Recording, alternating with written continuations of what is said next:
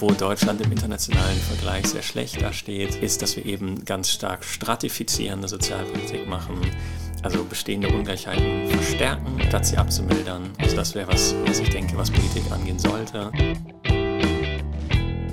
Wir sind Talk Social Science to Me, der Podcast für Sozialwissenschaften an der Goethe-Universität in Frankfurt.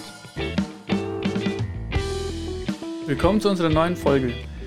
Heute sprechen wir mit Julian Garitzmann über den Wohlfahrtsstaat in der Wissensgesellschaft. Wir haben mit ihm über den Begriff Wissensgesellschaft, über Social Investments und Bildungssysteme im Vergleich gesprochen. Julian Garitzmann ist seit 1. Januar 2020 Professor für Politikwissenschaft mit dem Schwerpunkt Bildungspolitik und politische Sozialisationsforschung an der Goethe-Universität. Zuvor war er unter anderem an der Universität Zürich und an der Universität Konstanz tätig und forschte unter anderem an der Harvard University, der Duke University und am Europäischen Hochschulinstitut in Florenz. An der Universität Konstanz wurde er mit einer Arbeit zur politischen Ökonomie der Hochschulfinanzierung promoviert, die unter anderem mit dem Nachwuchspreis der DVPW ausgezeichnet wurde. Seine Forschungsschwerpunkte liegen unter anderem in der Bildungspolitik und in der Wohlfahrtsstaatsforschung. In einem seiner Forschungsprojekte untersucht Julian Garitzmann im Verbund mit der Universität Zürich und der Sciences Po die unterschiedliche Implementierung von Sozialinvestitionspolitiken in verschiedenen Ländern. Dazu werden wir während unseres Gesprächs Näheres erfahren. Im Studio sind für euch Vicente und Friederike. Viel Spaß mit der Folge.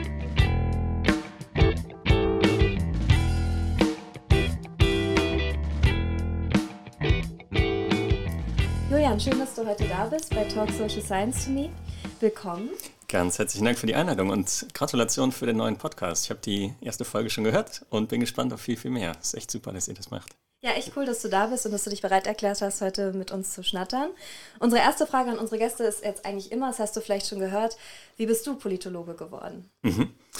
Ähm, ich frage das oft meine Studierenden und ganz viele sagen immer, dass sie irgendein politisches Event äh, politisiert hat, sozusagen, dass sie irgendwie denken, jetzt zum Beispiel Ukraine-Krise im Moment, oder eigentlich sollte man ja sagen Russland-Krise, dass das irgendwie die Leute politisch macht, interessiert macht für Politik.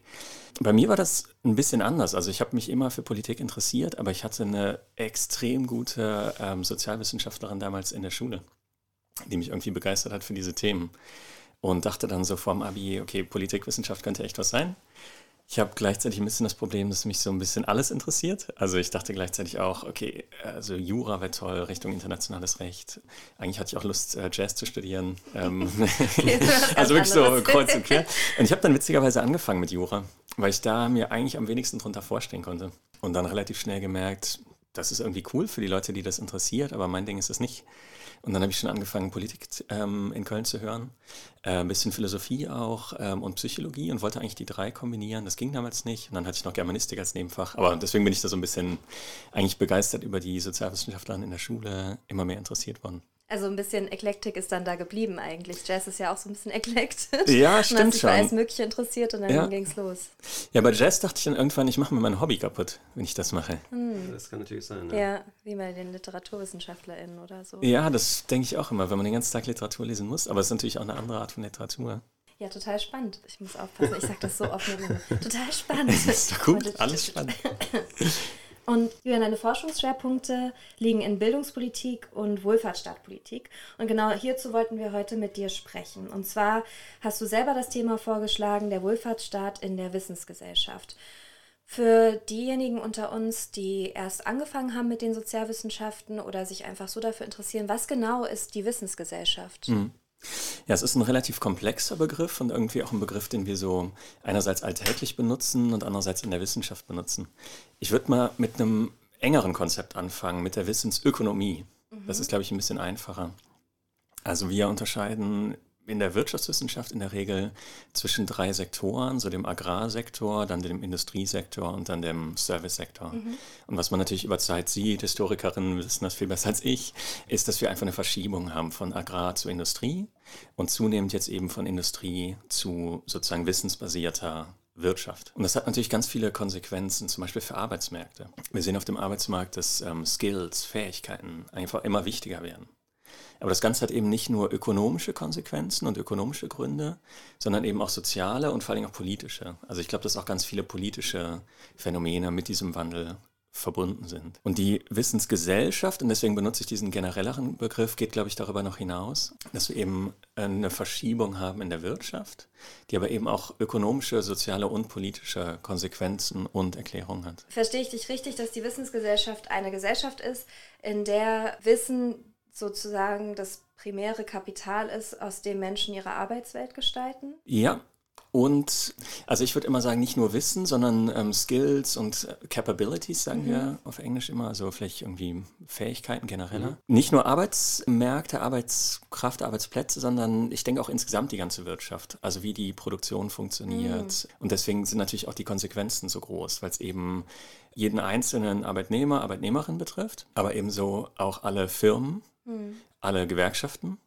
alle Arbeitgeberverbände, alle politischen Parteien internationale Organisation mhm. und so weiter. Also es gibt ja ähm, ein ganz klassisches Buch der Soziologie oder politischen Ökonomie von Karl Polanyi, ähm, The Great Transformation, wo er irgendwie sagt, im 19. oder je nachdem 20. Jahrhundert hat es so eine große Transformation gegeben, in der die Marktwirtschaft auftaucht, verbunden mit Nationalstaatsbildung, mit Industrialisierung. Ich glaube, überspitzt gesagt kann man ein bisschen sagen, the great transformation of our time sozusagen ist dieser Wandel hin zur Wissensgesellschaft, weil es eben für alles irgendwie Implikationen hat. Egal, ob wir über das Wahlverhalten reden von Leuten, das geht zunehmend über den Bildungshintergrund, ob wir über die politischen Präferenzen reden, ob wir über den Parteienwettbewerb sprechen, ob wir über Public Policy reden, über die Bedeutung von Bildungspolitik, über moderne Sozialpolitik, worauf wir vielleicht gleich nochmal mehr kommen. Also ich glaube, das ist wirklich so ein Megathema, was so sich durch alle Bereiche der Politikwissenschaft und Soziologie damit auch zieht. Also genau dazu kommen wir ja nochmal später zu sprechen, aber erstmal nochmal eine allgemeinere Frage und zwar, inwieweit ist es sinnvoll zwischen Bildungs- und Sozialpolitik zu unterscheiden und zu trennen analytisch? Und wie stehen diese beiden Politikfelder im Zusammenhang? Hm. Ja, das ist eine super wichtige Frage. Es gibt auch eine ganz große Forschungsdebatte dazu. Und es klingt vielleicht ein bisschen verwirrend, aber ich würde sagen, einerseits müssen wir die immer zusammen betrachten und andererseits ist es total hilfreich, die getrennt zu betrachten. ähm, ich versuche es ein bisschen zu erklären. Also warum zusammen betrachten? Ich glaube, Bildungspolitik und Sozialpolitik entfalten nur dann ihre komplette Wirkung, wenn sie irgendwie Hand in Hand gehen. Also man kann, glaube ich, eine erfolgreiche Sozialpolitik nicht machen, wenn man eine katastrophale Bildungspolitik macht und umgekehrt. Deswegen glaube ich, muss man die immer zusammen betrachten, vielleicht auch allgemeiner, sogar noch mit anderen Politikbereichen. Aber lassen wir mal kurz bei, ähm, lassen wir es mal kurz bei Bildungs- und Sozialpolitik. Ich denke also, man muss die gemeinsam betrachten, um wirklich zu verstehen, welche Dynamiken sich da abspielen, warum es auch Unterschiede gibt, ähm, zum Beispiel über Länder. Gleichzeitig haben Bildungs- und Sozialpolitik aber auch ganz unterschiedliche Dynamiken. Mal ganz überspitzt und ein bisschen vereinfacht gesagt kann man, glaube ich, sagen, Sozialpolitik zählt oder zielt oft auf die Schwächeren in der Gesellschaft ab. Das ist auf keinen Fall immer so, aber es ist oft so. Und Bildungspolitik gar nicht unbedingt so. Also wenn wir zum Beispiel mal überlegen, wer eigentlich ein Hochschulstudium aufnimmt, sind das natürlich ganz oft ähm, Kinder, die aus einem ja, Bildungs- oder Akademikerhaushalt irgendwie kommen. Und das zum Beispiel ist so ein Beispiel, wie Bildungspolitik und Sozialpolitik völlig unterschiedliche politische Dynamiken haben, aber auch unterschiedliche Implikationen haben. Und deswegen denke ich, wir müssen die einerseits unbedingt zusammen betrachten. Wir können das eine nicht ohne das andere verstehen. Aber wenn wir dann genau gucken, dann haben sie irgendwie doch unterschiedliche Dynamiken. Ja, in deiner Forschung äh, hast du dich ja intensiv mit diesem wissenschaftlichen Diskurs beschäftigt und darin mit dem Schlüsselkonzept des Social Investments. Mhm. Was genau können wir denn unter diesem Konzept verstehen? Und was unterscheidet Social Investment von der klassischen Sozialpolitik und mhm. Bildungspolitik? Also erstmal würde ich vorausschicken, Social Investment ist irgendwie ein Begriff, der in der englischsprachigen Forschung total etabliert ist. Und auch wenn man auf EU-Ebene mit Politikerinnen redet, hört man das ständig. Und auf Deutsch ist es irgendwie so ein sperriger Begriff, oder? Irgendwie so Sozialinvestitionen, das klingt irgendwie so, dass man da nicht so wirklich so weiß. Wirtschaftlich. Ja, und man weiß irgendwie nicht so recht, was sich dahinter verbirgt, weil es einfach noch nicht so etabliert ist. Es gibt eine, trotzdem, es gibt eine sehr große äh, sozialpolitische Diskussion dazu. Ich habe ein großes Forschungsprojekt, ähm, wo über 50 Kolleginnen weltweit beteiligt sind. Und wir definieren da Sozialinvestitionen als äh, Politik, Politikfelder, die auf menschliches äh, Fähigkeiten abzielen. Also auf mhm. Englisch sagen wir, ähm, Social Investment sind uh, policies that aim at creating skills, preserving skills and mobilizing skills. Das sind so drei Funktionen von Sozialinvestitionen. Ich kann das natürlich konkreter machen, einfach mal mit Beispielen, weil mhm. man sonst vielleicht die ganze Zeit denkt, okay, das ist irgendwie super ja. abstrakt. Also wir reden hier über Sachen wie äh, Schule, das wäre so ganz klassische Sozialinvestitionen, wo man irgendwie versucht, die menschlichen Fähigkeiten zu erhöhen. Aber auch sowas wie Kita.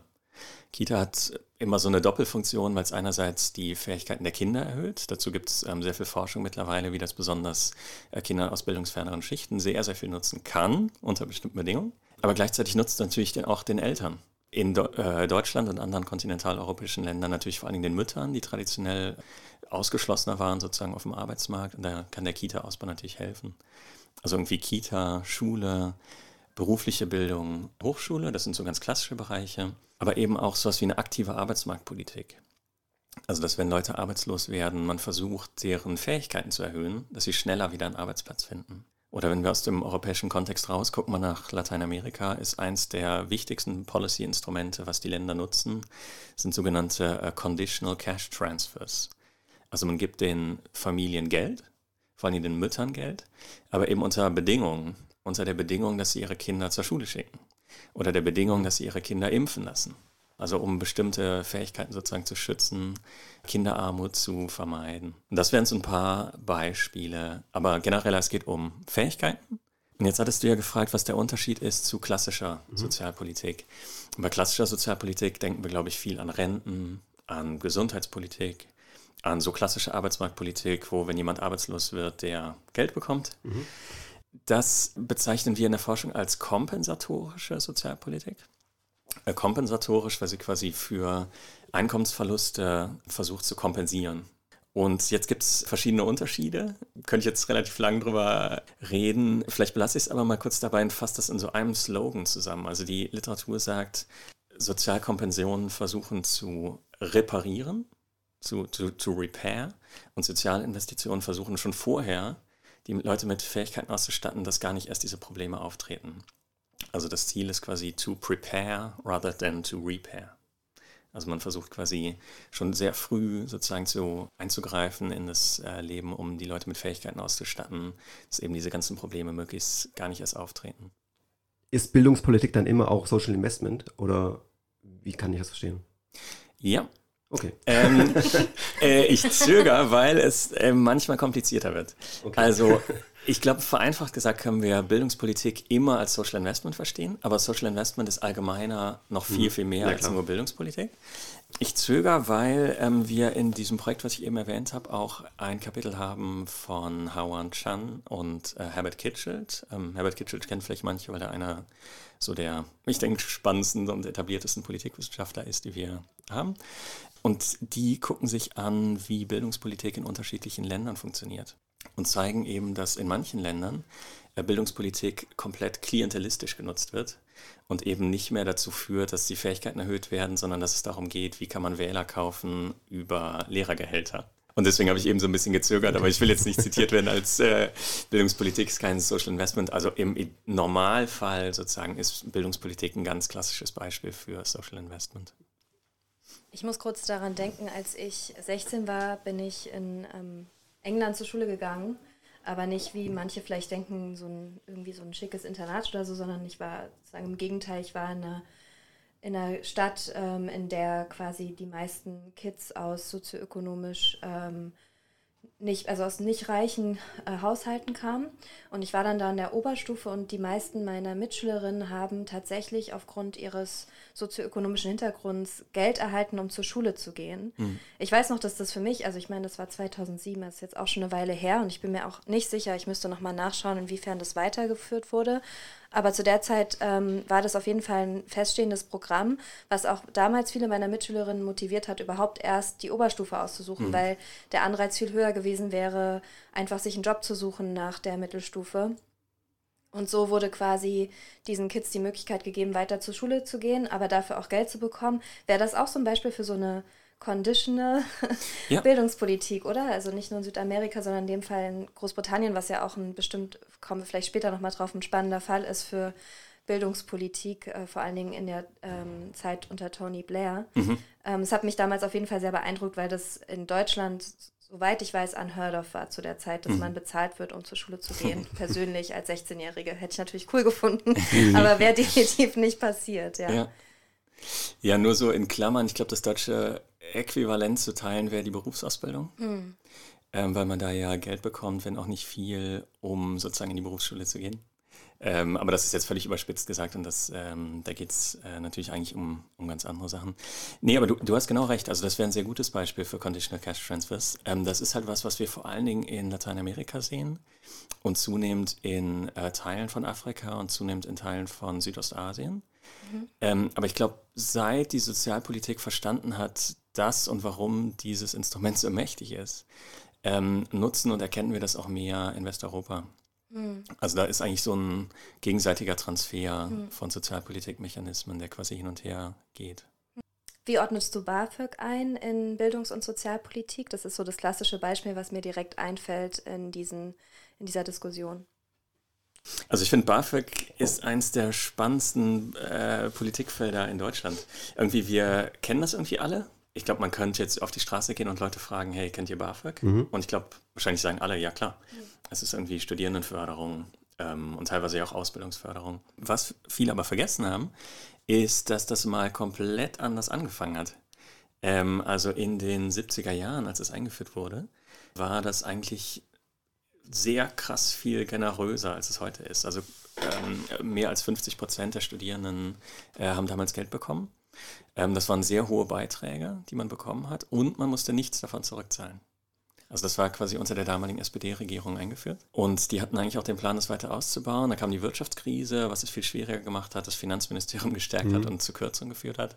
Und dann kam Helmut Kohl, ähm, was zu massiven Kürzungen geführt hat. Also dazu, dass es geändert wurde in Darlehen, man also zurückzahlen muss, dass heutzutage so um die 18 Prozent nur noch ähm, gefördert werden ähm, der ganzen Studierendenschaft. Und dass auch die Beiträge, die man bekommt, viel geringer sind. Also dass selbst wenn man den Maximalbetrag ähm, bekommt, man sich ja darüber streiten kann, ob das äh, quasi genug ist. Mhm.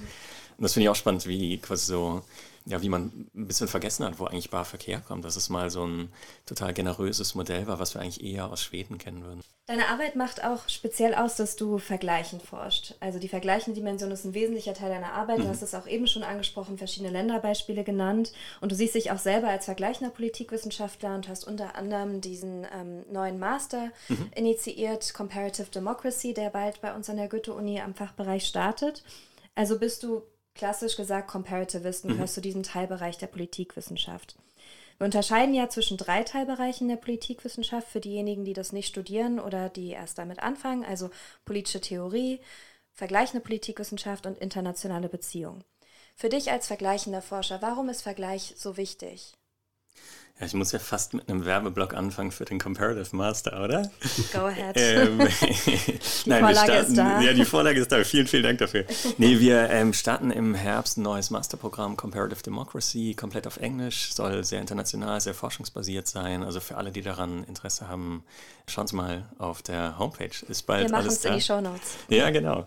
Also unbedingt gerne machen. Comparative Politics oder die vergleichende Politikwissenschaft das klingt ja erstmal so ein bisschen komisch, wenn man sich quasi über eine Methode oder über einen Zugang quasi definiert. Ne? Bei politischer Theorie weiß man irgendwie, ja, da wird es ja anscheinend um Theorie gehen.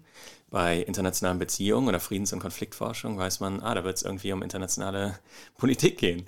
Was macht denn die vergleichende Politikwissenschaft? Die hat ja irgendwie keinen substanziellen Fokus erstmal, sondern definiert sich über eine bestimmte Methode oder einen bestimmten Zugang, eben den Vergleich. Ähm, warum vergleichen wir? Also die klassische Antwort ist, weil wir in der Politik sehr schlecht Experimente machen können. Also wenn man guckt auf die Naturwissenschaft, dann kann man ja jetzt mal als äh, Laienbiologe, Laienchemiker einfach mal zwei Sachen zusammenkippen oder irgendwas äh, in der DNA verändern und gucken, was passiert. Das ist natürlich in der Politik schwierig. Wir können nicht einfach sagen, wir wollen jetzt eine andere Regierung, denn wir wollen die Effekte uns angucken. Oder wir wollen jetzt eine zweite USA mit einer ganz anderen Art von Ungleichheit. Weil man das eben nicht machen kann, und jetzt gleich sage ich noch was dazu in Klammern, weil man das nicht so gut machen kann, versuchen wir einen alternativen Plan zu machen. Und das ist eben der Vergleich. Wir versuchen zum Beispiel Länder zu finden, die eigentlich sehr ähnlich sind. Zum Beispiel Schweden, Dänemark, Norwegen sind sich so einigermaßen ähnlich, gleich groß, relativ homogene Gesellschaften ähm, und vergleichen dann die bestehenden Unterschiede zwischen denen und versuchen daraus was zu lernen. Es ist also eine Art äh, Methode oder Heuristik, wie wir irgendwas über Politik lernen und verstehen können. Deswegen ist es auch erstmal über diese Methode definiert, über den Vergleich und kann danach eigentlich inhaltlich fast alles sein. Also wir unterscheiden dann zum Beispiel die vergleichende politische Institutionenforschung, die Institutionen vergleicht, oder die vergleichende politische Ökonomie, äh, wo ich mich auch verorten würde, die irgendwie ähm, Kapitalismustypen zum Beispiel vergleicht. Oder die vergleichende politische Verhaltensforschung, die untersucht, warum sich Leute auf eine gewisse Weise verhalten. Und jetzt noch die angekündigte Klammer. Ähm, es gibt jetzt seit den ja, letzten 10, 15 Jahren eine Bewegung in der Politikwissenschaft und auch innerhalb der vergleichenden Politikwissenschaft, die eben zeigt, dass Experimente doch ganz oft möglich sind. Natürlich einerseits im Labor, wo man ähm, einfach Studierenden oder anderen Leuten äh, bestimmte Situationen geben kann und die bitten kann, die zu diskutieren oder zu lösen und die quasi experimentell verändern. Aber auch in der Gesellschaft sehen wir immer mehr ähm, Phänomene, die wir als quasi Experimente nutzen können. Also ein so ein Beispiel, was oft genutzt wird, ist, dass bestimmte äh, Radiosender in Ostdeutschland gesendet haben, vom Westen aus, und wir quasi gucken können, wie weit ging die Sendeleistung, also wer konnte potenziell den Westfunk hören und wer nicht. Und dann können wir die äh, politischen Einstellungen vergleichen von den Leuten, die das hören konnten, zu denen, die es nicht hören konnten und darüber gucken, sind deren Einstellungen anders, um dann zu wissen, haben Medien Einfluss. Oder Kollegen haben gerade ein spannendes Papier geschrieben, wo äh, eine britische Presse, eine britische Zeitung, einen großen Skandal gemacht hatte und danach ein ganzes, äh, eine ganze Stadt eigentlich diese Zeitung blockiert hat.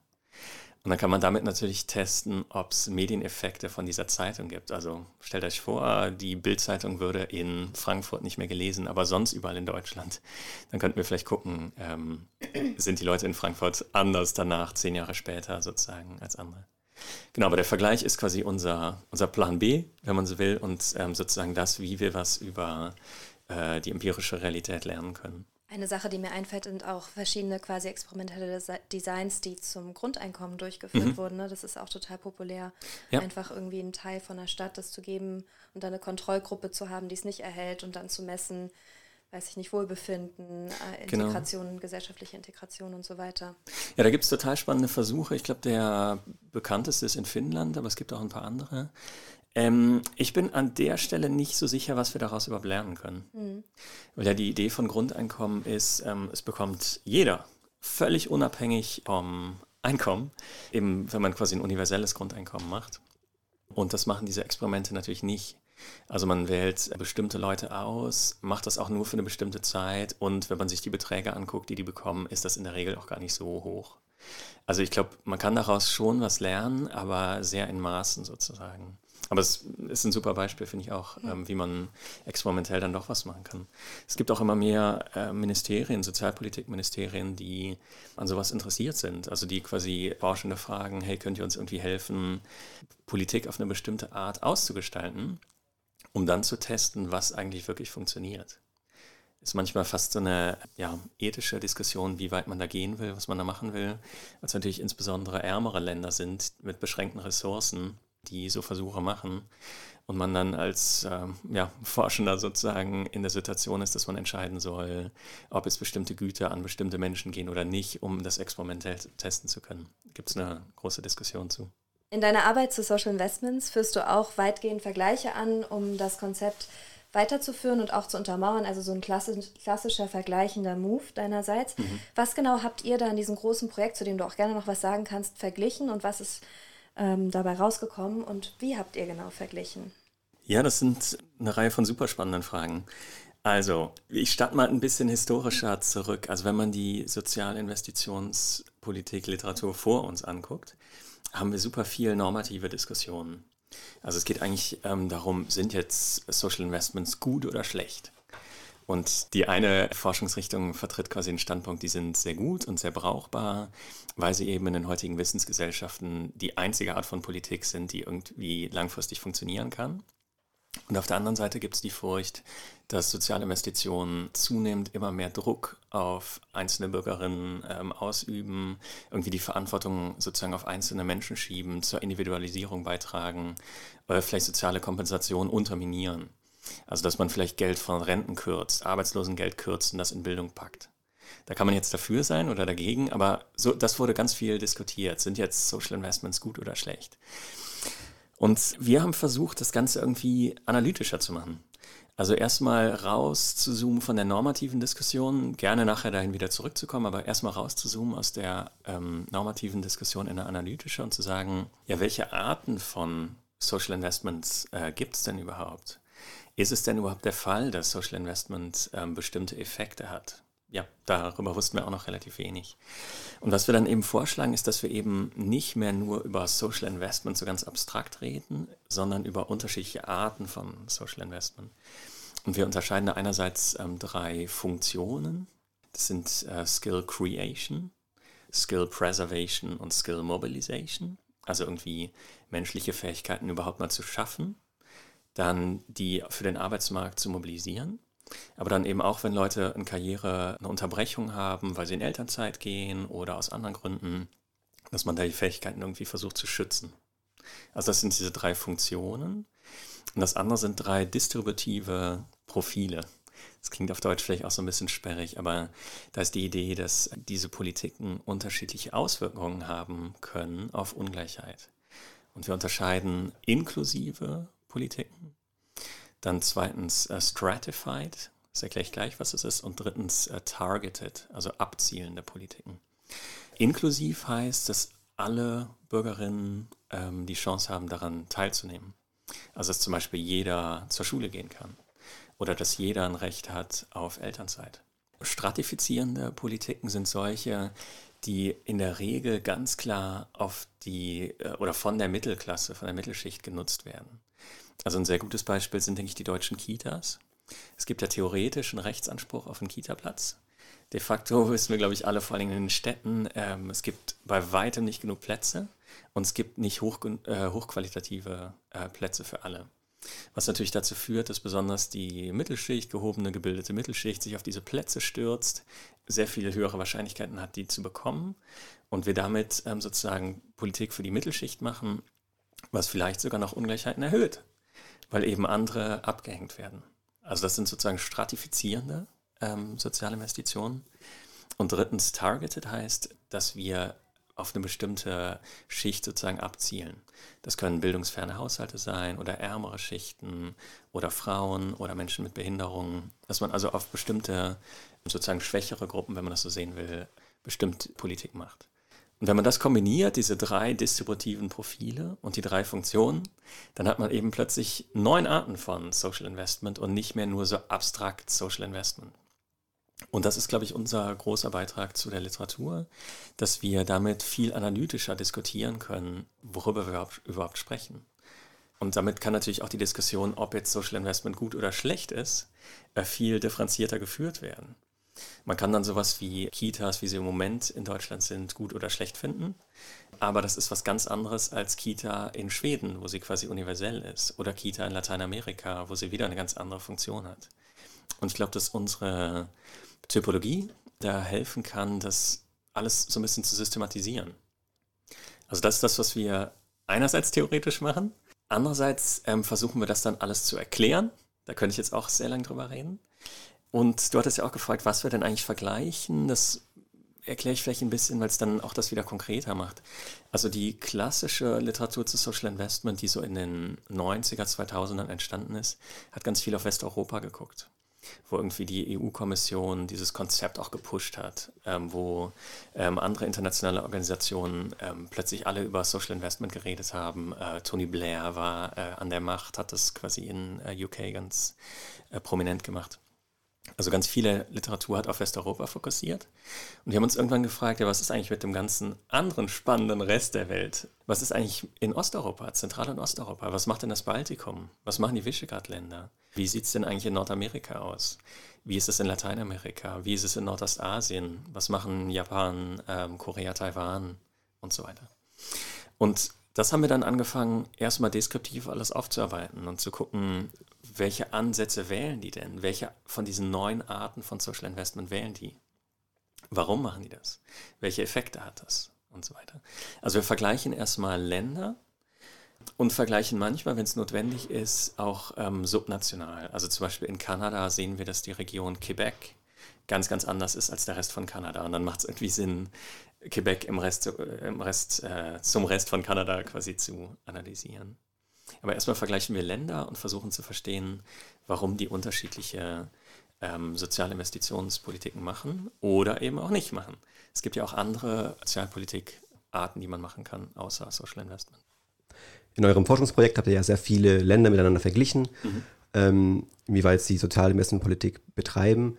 Was ist euch besonders aufgefallen? Welche Länder haben denn eine besonders progressive soziale Investmentpolitik und welche Länder haben denn eine klassische kompensatorische Sozialpolitik betrieben? Mhm. Ja, also was wir erstmal sehen, ist, dass man wirklich so regionale Cluster sehen kann. Also man sieht zum Beispiel, dass ähm, es natürlich Unterschiede gibt zwischen Dänemark und Schweden, aber aus einer weltweiten Perspektive sind die skandinavischen Länder alle relativ ähnlich.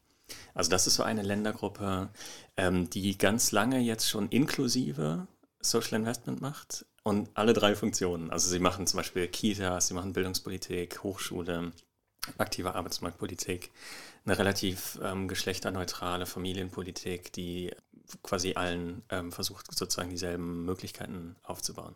Also das ist so ein Regime, was wir sehen in äh, Skandinavien. Zweites ist in Kontinentaleuropa, ähm, wo Deutschland auch zufällt. Die Länder haben ganz klassisch super viel gemacht in kompensatorischer Politik, also Renten, Gesundheit, Arbeitslosenhilfe und relativ wenig bei Bildungspolitik. Also hatten hier ein ganz großes Nachholbedarf, Potenzial, sagen wir mal so. Und haben das teilweise auch genutzt. Also ähm, Deutschland, vielleicht können wir auch über den deutschen Vergleich mal reden. Deutschland hat zum Beispiel unter ähm, von der Leyen relativ stark sich verändert und mehr Social Investment ausgebaut, aber eben in die, dieser stratifizierenden Form. Also anders als Skandinavien, nicht inklusiv, sondern Mittelklasse fokussiert. Wenn wir dann mal in die nächste Region gucken, ist eine dritte Gruppe Südeuropa. Da ist es noch extremer als in diesen kontinentaleuropäischen Ländern. Also die haben einen massiven Fokus auf Renten und machen fast nichts bei Social Investment. Und das ist eigentlich auch bis heute so geblieben, mit der kleinen Ausnahme von Spanien, äh, die zumindest vor der Finanzkrise, als es richtig eng wurde, versucht haben, ihren Wohlfahrtsstaat ganz stark zu modernisieren. Wenn wir dann mal nach Osten gehen, haben wir das Baltikum. Die machen einen ganz anderen Ansatz. Äh, die investieren total viel in Social Investments, in klassische Bildungspolitik, aber auch andere Bereiche und machen relativ wenig kompensatorische Politik. Also man kann sich die so ein bisschen vorstellen wie die äh, Vereinigten Staaten Light. Also quasi, es gibt kaum soziale Sicherung, aber relativ viele Angebote in der Sozialinvestitionspolitik. Wenn wir dann wieder ein bisschen südlicher gehen, in die Visegrad-Länder, ähm, äh, zum Beispiel Slowakei oder Polen, sehen wir, dass die massiv fokussiert haben auf kompensatorische Politik und eigentlich überhaupt nichts machen bei Social Investment. Ich kann gerne gleich mal über die Gründe reden, aber ich beschreibe jetzt erstmal so die mhm. Unterschiede. Also die haben sich dafür entschieden, wirklich ganz klassisch diese klassische Sozialpolitik fortzuführen und nichts in Social Investment zu machen. Ein bisschen was gibt es, aber das eigentlich nur, weil die EU das zahlt äh, und quasi die Gelder nur zur Verfügung steht, wenn man das äh, abruft. Wenn wir dann aus Europa rausgehen, haben wir Nordamerika, was ganz klassisch sehr viel eigentlich bei Bildung gemacht hat. Nicht bei frühkindlicher Bildung, aber im schulischen Bereich. Und natürlich auch somit die besten Unis hat, ähm, die wir irgendwie kennen. Aber das ist natürlich alles hochgradig privatisiert. Also relativ wenig öffentliche Social Investments, alles privat. Quebec habe ich eben erwähnt als Ausnahme, aber sonst ist Kanada eigentlich recht ähnlich. Wenn wir nach Lateinamerika gucken, unterscheiden wir zwei Gruppen, die eher reichen oder wohlhabenden lateinamerikanischen Länder. Und da vergisst man ja auch manchmal, dass die ja zum Beispiel in den 20er, 30er Jahren viel reicher waren als viele europäische Länder. Ne? Also das nur mal so am Rande als äh, Fun Facts. Also Länder die, ähm, wie äh, Brasilien, Argentinien, Uruguay haben relativ viel ähm, ausgebaut, auch Costa Rica sehe ich so ein bisschen als das Skandinavien in Lateinamerika, was quasi relativ inklusive ähm, Politiken macht. Und umgekehrt haben wir eine zweite Gruppe von eher ärmeren oder ökonomisch schwächeren lateinamerikanischen Ländern, die eigentlich weder Kompensation noch Social Investment machen, teilweise schon, weil einfach die äh, State Capacity, die Macht sozusagen des Staates überhaupt fehlt, aus verschiedenen Gründen. Wir haben jetzt aber gesehen, dass besonders in diesen Regionen diese Conditional Cash Transfers dann oft funktionieren, weil sie eine neue, innovative Art sind, um irgendwie Armut äh, zu bekämpfen. Und letzte Gruppe, über die ich äh, sprechen würde, wäre Nordostasien. Ähm, also wir sehen hier vor allen Dingen Japan, Korea, Taiwan auf eine gewisse Weise total ähnlich sind wie Kontinentaleuropa oder vielleicht auch Südeuropa. Also einen ganz starken Fokus auf ähm, Sozialkompensation, vor allen Dingen für Männer, vor Dingen für Männer im Industriesektor, vor Dingen für Männer im Industriesektor in ganz großen Firmen. Also ein super spannendes Land oder super spannende Länder.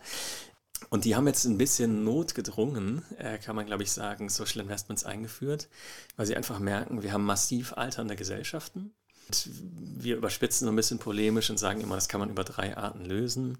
Über die Integration von Migranten, was diese Länder nicht wollen. Über die äh, Integration von äh, Robotern, also quasi Automatisierung, was sie gerne wollen, aber was irgendwie langsam vorangeht. Oder über die Arbeitsmarktintegration von Frauen, ähm, was massiv hinterherhängt in diesen drei Ländern. Und dann haben sie eben zähneknirschend entschieden, also jetzt wirklich polemisch, bitte nicht so äh, irgendwo mich dann zitieren, deswegen haben sie polemisch dann äh, gesagt, entschieden, okay, wir machen ähm, jetzt Social Investments, die dazu führen, dass die Frauen schneller wieder zurück auf den Arbeitsmarkt kommen. Aber das ist so die, pardon, das sind so die ähm, unterschiedlichen Cluster, die wir sehen. Was man davon jetzt für gelungen hält, das war ja eigentlich deine Frage, ist, finde ich, fast schon eine politische Frage, auch was man ähm, für Einstellungen hat. Also ich hatte ja am Anfang diese normative Literatur genannt, die irgendwie diskutiert, ob Social Investment jetzt gut oder schlecht ist. Ganz viele dieser Literatur verweist auf Skandinavien und sagt, ja, die machen das doch toll, die haben soziale Investitionen und die haben soziale Kompensation und es können irgendwie alle teilnehmen. Aber es hat natürlich auch Kosten. Steuern sind relativ hoch. Ähm, es gibt im Moment eine sehr, sehr große Diskussion, vor allen Dingen geführt von den Rechtspopulisten, darüber, inwiefern man Migrantinnen integriert in dieses Wohlfahrtssystem. Wir haben was, was wir Wohlfahrtschauvinismus nennen. Also es gibt auch da quasi Probleme. Und ähm, ich denke, das ist quasi fast so eine politische Diskussion, ob man das dann irgendwie für besser findet als zum Beispiel das mittelklasseorientierte kontinentaleuropäische Modell oder das eher so, sozialkompensatorische Visegrad-Modell. Da kann vielleicht jeder so seine eigene Position formieren. Mir ist gerade aufgefallen bei, dem, äh, bei den Ländern und den Regionen, die du aufgezählt hast, dass ihr den afrikanischen Kontinent nicht untersucht habt. Mhm. Aber ich vermute, dass du trotzdem auch mal einen Blick in die Richtung geworfen hast ja. ähm, und so ein bisschen überlegt hast, wo sie reinfallen würden. Was ja auffällt bei Südamerika, aber auch auf dem afrikanischen Kontinent, das sind auch viele Länder mit einer kolonialen Geschichte. Mhm. Äh, ich frage mich, inwiefern du da auch zum Teil kontinu äh, koloniale Kontinuitäten sehen konntest, beispielsweise möglicherweise aber auch in Indien. Also mhm. ja. ähm, und inwiefern das ähm, in den Ländern, die ja auch zum Teil extrem große äh, Bevölkerung haben, beispielsweise Nigeria, mhm. äh, die auch eine immer größer wachsende Mittelschicht haben und in Indien ja auch, äh, wie, wie dort äh, Sozialpolitik gemacht wird oder nicht. Mhm. Ja, auch das finde ich super spannend. Ich bin gerade am Überlegen, ob ich jetzt mal in der Zukunft weiter mich für diese Länder mehr interessiere und mir da die bestehende Literatur mal angucke, nochmal systematischer und mehr darüber selber arbeite. Also es ist super spannend. Äh, wir haben es bei uns im Projekt nicht gemacht, hauptsächlich aus pragmatischen Gründen. Also wir haben so schon 50 Leute, wir haben zwei fette Bücher, die bald erscheinen mit über 1000 Seiten. Mhm. Also das ist schon so am Grenze, an der Grenze des äh, für uns irgendwie damals Machbaren. Es hat aber auch inhaltliche Gründe. Und zwar versuchen wir auch, diese unterschiedlichen Regime zu erklären. Also wir versuchen ja auch zu erklären, warum Skandinavien anders ist als das Baltikum, das Baltikum anders als die Visegrad-Länder und so. Und die Erklärung, die entwickeln, ähm, fokussiert ganz viel auf demokratische Prozesse. Also wie zum Beispiel Parteien über diese Themen reden, wen die da mobilisieren, wie die Parteien mit den Gewerkschaften zusammenarbeiten und so weiter. Das setzt ja alles voraus, dass wir etablierte Demokratien haben und auch einigermaßen wohlhabende Demokratien haben, die also ein bestimmtes Maß haben sozusagen an wirtschaftlicher Leistung, was sie investieren können. Und dann haben wir eben relativ früh gesagt, okay, wir machen Europa, wir machen Amerika und wir machen Teile von Asien, aber wir schaffen den Rest nicht. Was überhaupt nicht heißen soll, dass es nicht spannend ist, dass es mittlerweile natürlich sehr gute ähm, funktionierende Demokratien auch in diesen Ländern gibt, auch in Südosteuropa, äh, Süd, äh, Südostasien. Ähm, aber das war einfach quasi mehr, als wir machen konnten. Wir haben ein Kapitel, was Afrika sich vergleichend anguckt und versucht zu verstehen, ob man ein bestimmtes Wirtschaftswachstum braucht, eine bestimmte Art von Demokratie braucht, um soziale Investitionen schaffen zu können. Und das gibt eigentlich eine sehr verhaltene Antwort und sagt, nee, eigentlich nicht. Was mich ein bisschen optimistisch stimmt, dass man das super gut auch analysieren könnte. Und letzte Bemerkung zu Indien. Indien hatten wir am Anfang auch dabei, ähm, haben relativ schnell gemerkt, dass es da kein, keine, ja, eigentlich keine Aussagekraft hat, über Indien insgesamt zu reden, weil die regionale Varianz dermaßen riesig ist, äh, dass man sich fast einen eigenen Kontinent irgendwie anguckt. Und dann hatten wir ein Kapitel, was versucht hat, das zu systematisieren und ähm, dann auch zu erklären. Äh, das ist im Begutachtungsprozess rausgefallen, aber war total spannend. Also auch da denke ich, ja, super spannende Region. Du hast jetzt das Vereinigte Königreich nicht, nicht genannt. In welches dieser oder in welche dieser Gruppe würde das dann dazugehören?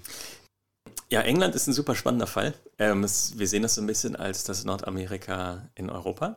Es hat sich aber auch relativ stark über äh, Zeit verändert. Also du hast ja eben zum Beispiel schon ähm, Blair erwähnt mit New Labour, was ja ähm, ganz stark versucht hat, das irgendwie noch systematischer auszubauen.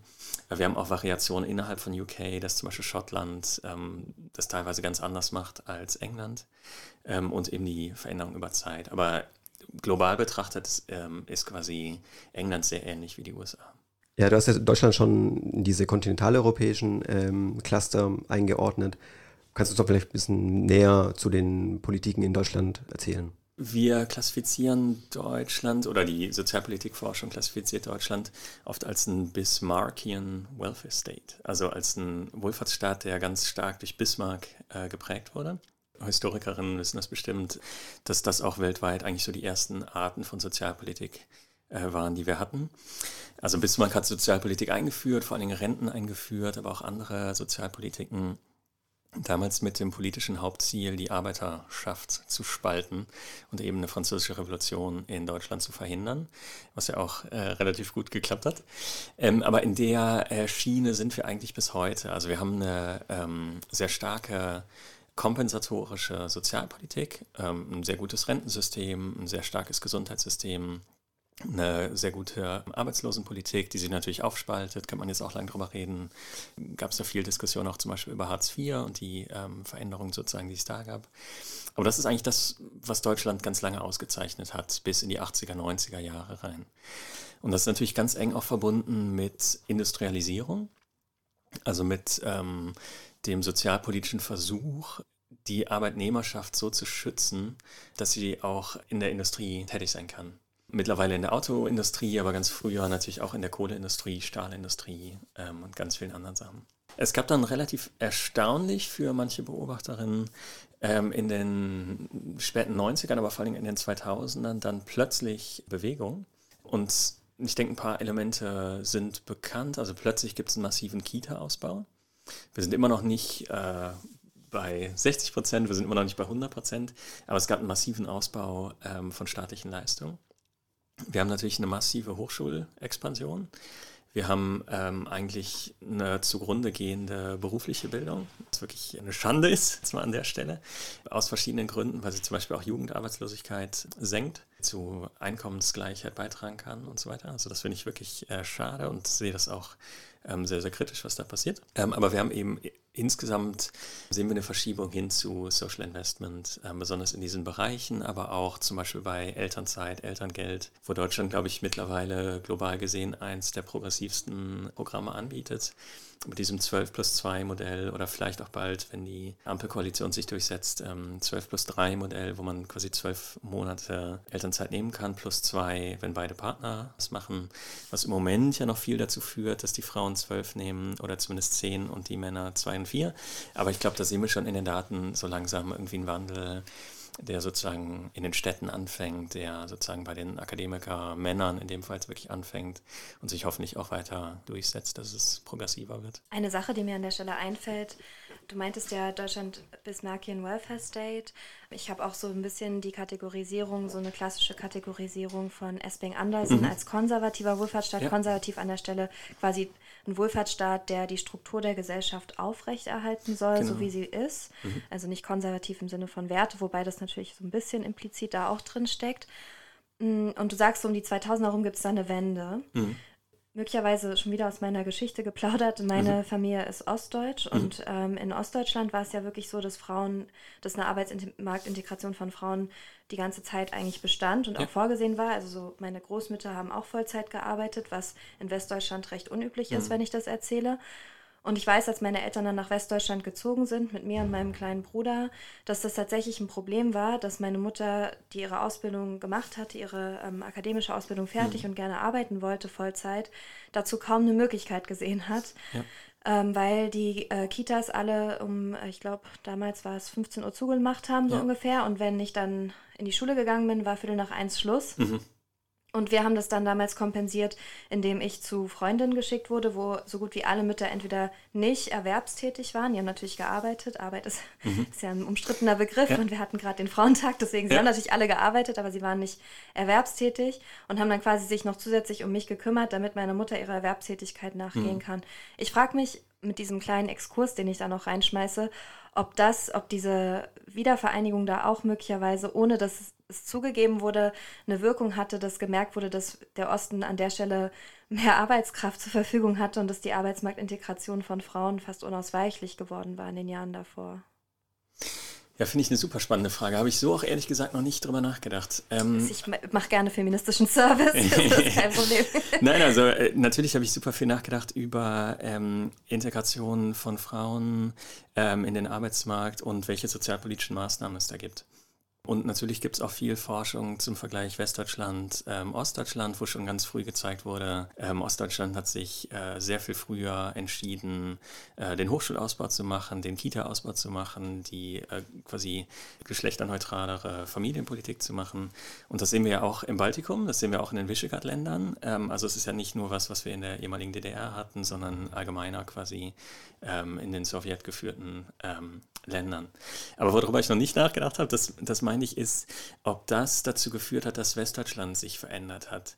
Ähm, Oder Gesamtdeutschland, also dann die, mhm. durch die Wiedervereinigung sie das nicht weiter durchführen konnten, weil in Ostdeutschland schon alle sich auf diese Systeme verlassen haben. Die konnten ja. nicht wegbrechen. Es ist so ein, ist jetzt ein Gedankenexperiment meinerseits, aber. Also ich wäre ein bisschen skeptisch, weil eigentlich die Forschung sozusagen, die ich kenne, sagt eigentlich, die westdeutschen Eliten haben mehr oder weniger sich breit gemacht und eigentlich versucht, das westdeutsche Modell überzustülpen, was ja auch zu verschiedenen äh, Problemen geführt hat. Und auch wenn man aktuelle Parteieliten anguckt, sind es ja immer noch relativ wenig sozusagen aus Ostdeutschland äh, bei Unirektoren noch krasser Unipräsidenten. Also in dem Fall ja wirklich fast ausschließlich Männer, aber ausschließlich, glaube ich, mit ein, zwei Ausnahmen äh, Westdeutschland in, in Deutschland. Nee, aber ich finde es wirklich eine spannende These, weil es, glaube ich, teilweise sein kann. Ich denke aber, dass andere Faktoren wichtiger waren, dass gleichzeitig zum Beispiel die EU-Kommission Druck gemacht hat, dass die OECD Druck gemacht hat, die Weltbank, die UN, dass Skandinavien viel prominenter wurde, dass ähm, Deutschland so als der Sick Man of äh, Europe bezeichnet wurde vom Economist und anderen Zeitungen.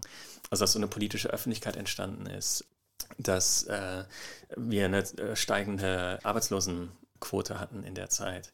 Und dass diese ganzen Faktoren zusammen mit Deindustrialisierung, Globalisierung und so weiter dazu geführt haben, dass man, glaube ich, entdeckt hat, okay, man sollte irgendwas modernisieren. Und das dann verbunden damit, dass die CDU jetzt auch wieder überspitzt gesagt sich mehr und mehr auf die Mittelschicht fokussiert hat und vor allen Dingen auch entdeckt hat, sozusagen, dass Frauen auch wählen. Und, glaube ich, versucht hat, über eine progressive Familienpolitik, versucht hat, mehr Frauen an die CDU zu binden. Und diese Erklärung fände ich sozusagen stärker als die, sozusagen, es ist irgendwas Ideelles in westdeutschen Köpfen passiert, Erklärungen und wir haben aus der DDR gelernt. Aber ich finde es eine super spannende These. Ich müsste mal echt äh, mehr systematisch darüber nachdenken, vielleicht auch mit äh, Spezialisten reden. Der Steffen Mau hat ja relativ viel jetzt gemacht zu ähm, Sozialpolitik, ähm, zum, zur Wende. Ähm, das wäre auch mal, ja, müsste, müsste ich echt genauer nachgucken oder gerne auch äh, gerne mal nachlesen. Also ich, ich hätte auch eher Julian zugestimmt, dass es halt nicht, nicht jetzt irgendwie mit was mit der Wiedervereinigung zu tun hatte, weil einfach auch in dem Zeitraum nach der Wiedervereinigung sich ja die Möglichkeiten in Ostdeutschland ja auch verschlechtert haben und eher an Westdeutschland angepasst haben mhm. als andersrum. Oder? Ja. Nee, es war auch eher ja. ähm, aus der Hüfte geschossen. Es war jetzt keine, ähm, nee, nee, also keine große Analyse. Aber was ich mich gefragt habe, ist vielleicht eher als so eine ideelle Veränderung, weil das ist wahrscheinlich, es ist unwahrscheinlich, weil auch auf die äh, auf Ostdeutsche ja auch lange Zeit und nach wie vor noch herabgeschaut wurde von Westdeutschland. Also warum sollte dann auf einmal gesagt werden, so ja, aber das Bildungssystem übernehmen wir. Das kann ich mhm. mir auch nicht vorstellen. Ich dachte eher an so eine Art strukturelle Kontinuität, mhm. die sich da durchgesetzt hat. Aber das ist, ähm, das war jetzt, also es ist null empirisch, das war komplett mhm. anekdotisch begründet. Jetzt aber weil, ich glaube, was mich dazu gebracht hat, war, weil, weil Julian immer von Deutschland gesprochen hat und Westdeutschland gemeint ja, hat, stimmt, was okay ja. ist, was ja gar kein Problem ja. ist. Nur ich wollte kurz darauf hinweisen, dass ja Ostdeutschland auch 40 Jahre da Dinge gemacht hat, die mhm. möglicherweise irgendwie, die dann weggefallen sind, aber mhm. irgendeinen Effekt möglicherweise hinterlassen haben und welchen das ist vielleicht offen, aber ich fand den Hinweis auf die baltischen Länder beispielsweise da total spannend, weil es sind ja alles postkommunistische Staaten ja. und dass man da möglicherweise was sehen kann. Aber das ist auch meiner historisch vergleichenden Perspektive geschuldet, dass ich da so, ein, so einen Blick drauf schmeiße und überlege, wie könnte man da noch Erklärungsansätze finden. Ne? Aber ja, ich finde, deine, ja. de, dein Widerspruch ist komplett äh, nachvollziehbar und auch ja, äh, berechtigt. Hm. Ja, aber ich finde es auch total spannend, dass die ja eben komplett anders reagiert haben. Also wir haben am Anfang auch gedacht, ja, ähm, das Baltikum und Visegrad-Länder werden wahrscheinlich relativ ähnlich sein, weil technisch gesprochen die ähnliche Policy Legacies haben, also ein ähnliches Politikerbe, geprägt durch die Sowjetunion. Dann haben wir sehr schnell gemerkt, okay, das ist überhaupt nicht der Fall. Ähm, das Baltikum macht massiv Social Investment und die Visegrad-Länder machen massiv Social Compensation. Dann haben wir ein bisschen versucht herauszufinden, äh, warum. Und ich glaube, ein Grund ist, dass dieses Erbe gar nicht so gleich ist. Also das Baltikum war ja viel stärker unter direkter Kontrolle der Sowjetunion als die Visegrad-Länder. Äh, man sieht es noch extremer in Slowenien, was ja eigentlich ähm, gar nicht ähm, direkt beeinflusst war von der Sowjetunion. Also man hatte eigentlich gar nicht so wirklich dasselbe historische Erbe, sondern so Gradienten, wenn man so will. Und deswegen haben sich, glaube ich, die baltischen Staaten auch viel schneller und viel radikaler von diesem Sowjetunion-Erbe freigemacht, weil sie das wirklich als eine starke, wie sagt man denn? Es gab ja auch viel Widerstand. Also, gegen, ja. also sieht man ja auch jetzt äh, nach wie vor auch in, in der Sprachpolitik oder allein ja. jetzt Sprachpolitik, Identitätspolitik, äh, Staatsbürgerschaftspolitiken, also das ist jetzt die Ecke, aus der ja. ich komme, dass da dass die, der Wunsch, sich ganz stark abzugrenzen, viel stärker ja, war. Ja, also auch fast schon nationalistische Bewegungen, die jetzt quasi Russisch als Schulsprache schwieriger machen und genau, so. Genau, ja. Nee, aber dass das ähm, so im Widerst oder im, im Gegensatz zu den Visegrad-Ländern sind, die ähm, viel mehr der Kontinuität haben. Ähm, aber es ist dann spannend, weil wir dieses progressive Modell viel stärker noch in, im Baltikum sehen und in den Visegrad-Ländern wir so eine Refamilialisierung haben, mhm. ähm, besonders jetzt geführt durch die populistischen äh, Parteien äh, in der Slowakei, ähm, in Polen, in Endlich Ungarn. Endlich wieder katholisch sein. Genau. Endlich wieder religiös Endlich sein. wieder ja. frauenaniert. Ja. Ja. Du hast uns jetzt ein paar, ein bisschen was über die deutsche Bildungspolitik und Sozialpolitik erzählt, die Veränderungen, die es in den letzten Jahren gegeben hat. Wenn du heute die Möglichkeit hättest, ins Bundesministerium für Bildung und Forschung zu marschieren und der ähm, Ministerin Änderungen vorzuschlagen, mhm. was würdest du ihr denn sagen? Und wäre das, das überhaupt das richtige Ministerium, um mhm. deine Vorschläge ja. anzubringen? Ja, das, äh, vor allem das zweite ist eine sehr berechtigte Frage, wo ja schon eine versteckte Hypothese drin ist. Hm. Einerseits natürlich schon, weil die Bundesregierung natürlich relativ viel Einfluss haben kann. Andererseits haben wir natürlich in Deutschland einen starken Bildungsföderalismus. Ähm, also es ist aus historischen Gründen ja so, dass die Bundesregierung eben nicht Bildungspolitik, Kulturpolitik beeinflussen soll und das ein verfassungsmäßig geschütztes Recht der äh, Bundesländer ist. Also ich glaube, in dem Sinne sollte man auch quasi eher auf Bundesländer, Bundesländerebene aktiv sein. Man könnte auch andere Kanäle probieren. Also ich bin relativ aktiv zum Beispiel äh, immer wieder bei der EU-Kommission, die relativ offen ist für Expertinnenmeinungen ähm, und da sozusagen aktuelle Forschung hören will. Und das ist, glaube ich, auch ein Kanal, der sehr gut funktioniert. Also wir spielen dann ein bisschen über Bande, geben der EU-Kommission Argumente und die macht dann wieder Druck auf die Bundesregierung, was, äh, glaube ich, effizienter ist, als wenn ich allein ins äh, Ministerium marschiere. Aber was würde ich sagen? Also ich denke, eine große Botschaft, die wir sozusagen basierend auf unserem Projekt haben, ist, dass wir verschiedene Wege erstmal aufzeigen können, was man überhaupt machen könnte. Das ist mein Eindruck, ist oft gar nicht so klar, wie überhaupt die Länder unterschiedlich weltweit Politik gestalten, Sozialpolitik gestalten, dass wir erstmal wie so ein Tableau aufmachen könnten und sagen, das und das und das und das und das wäre eigentlich alles möglich und das funktioniert und das hat diese und jene Effekte. Zweitens könnten wir, glaube ich, analytisch zeigen, welche Faktoren zusammenhängen. Also, dass zum Beispiel die deutsche berufliche Bildung zwar einerseits dazu führt, dass die Bildungsungleichheit höher ist, weil wir eben sehr früh ja Kinder aufspalten in Gymnasium akademisch oder Real- und Hauptschule beruflich, aber dass es gleichzeitig starke positive Elemente auch hat, dass die Jugendarbeitslosigkeit sehr gering ist, ähm, dass Deutschland ja insgesamt wirtschaftlich sehr, sehr gut dasteht. Das ist ganz eng verbunden mit der beruflichen Bildung. Also was wir, glaube ich, machen könnten auch im Ministerium wäre einfach diese Zielkonflikte aufzeigen und sagen, ihr könnt nicht alles haben, wollt ihr lieber das oder wollt ihr lieber das? Und das Dritte wäre, dass ich natürlich als Bürger auch eine Meinung hätte. Ihr hattet ja auch eine Folge mit äh, Stefan Lissenich, äh, wo ihr sehr über engagierte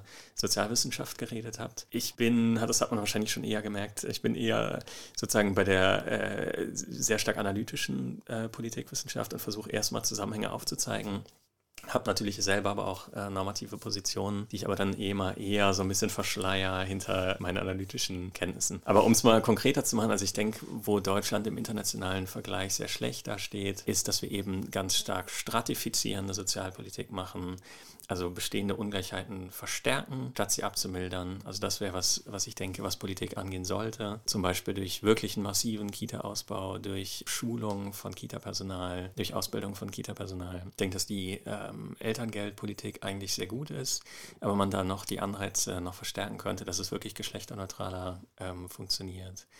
Ähm, ich denke, bei Hochschulen muss man sich langfristig Gedanken machen, wie weit man die Expansion treiben will, vor allem auf Kosten der beruflichen Bildung ob man nicht Anreize setzen will, dass berufliche Bildung ähm, stärker wieder incentiviert wird, äh, vielleicht sogar Hochschulbildung ähm, kostenpflichtiger wird, könnte man sich jetzt auch wieder darüber streiten, aber wenn man irgendwie sieht, wer studiert, wäre das vielleicht auch was, was teilweise fairer wäre, aber wirklich jetzt, ähm, das ist jetzt zu kurz gesagt, müsste man lang drüber reden, aber das wären so ein äh, paar Elemente, äh, Elemente, was ich gerne vortragen würde und auch immer wieder tue. Julian, danke für die spannenden Einsichten, die du uns gegeben hast in deinem Projekt, in deiner Arbeit. Ähm, ich hoffe, dass die Zuhörerinnen auch einiges mitnehmen konnten. Wir fanden es auf jeden Fall super interessant. Am Ende unserer Interviews stellen wir immer noch die, ein bisschen so eine Relatability-Frage. Ja, ja. äh, du bist ja noch nicht so lange in Frankfurt. Ja. Ich glaube, du warst vorher auch in Konstanz unter genau. anderem. Ne? Was magst du besonders hier in der Stadt? Gibt es einen Ort, der dir besonders gefällt und, mhm. äh, oder möglicherweise auch auf dem Campus, an dem du gerne bist? Also erstmal der Campus ist ja super. Ich glaube, mit der schönste, den wir haben in Deutschland, oder? Also ich finde wirklich äh, ein super äh, Gelände und vor allem auch mit dem Park nebenan ist echt, ist echt cool und alles gelungen. Ich bin im Januar 2020 angekommen, also quasi kurz vor dem genau. Deswegen habe ich leider eigentlich Frankfurt immer noch super schlecht kennengelernt. Also bin viel mit dem Fahrrad unterwegs und sehe sozusagen verschiedene Stadtteile und so. Aber ich hatte mich damals total gefreut, wieder eine aktivere Jazz-Szene zu haben, ähm, vielleicht Theater, Oper, Kunst mal anzuschauen und habe das eigentlich alles komplett nicht gemacht. Also darüber kann ich fast gar nichts sagen, irgendwie über Lieblingsort. Ich bin viel mit meiner Tochter unterwegs. Da sind wir ganz oft früher im Holzhausenpark gewesen. Den finde ich grandios. Also das wäre so ein super Ort und auch der ähm, Wasserpark, ähm, so ein bisschen nördlicher, wo man vor allem im Sommer viel machen kann. Und ich bin ein Riesenfan vom Taunus. Also da ist echt ja, das unterschätzt man so ein bisschen. Das hatte ich gar nicht auf dem Schirm, wie gebirgig das eigentlich schon ist. Also aus Konstanz ist man ja immer schnell in den Alpen und denkt dann so, ja, ja, so ein kleines deutsches Mittelgebirge, aber es ist echt super schön. Und ja, da ist auch so ein schöner äh, oder hoher Erholungswert, finde ich, wenn man da unterwegs ist. Mache ich mir ein bisschen Sorgen um das Waldsterben. Der Borkenkäfer ist da ja aktiv. Aber noch ist es ja ganz wunderbar. Vielen Dank fürs Gespräch. Sehr, sehr gern. Und äh, Vielen Dank. Danke euch. Das war also unsere Folge über den Wohlfahrtsstaat in der Wissensgesellschaft. Vielen herzlichen Dank an Julian Garitzmann und natürlich auch an Radio Dauerwelle, die Freunde und Förderer der Goethe-Universität und den Fachbereich 03. In unserer nächsten Folge sprechen wir mit Sophie Bauer über die kritische Menstruationsforschung. Bis dahin alles Gute.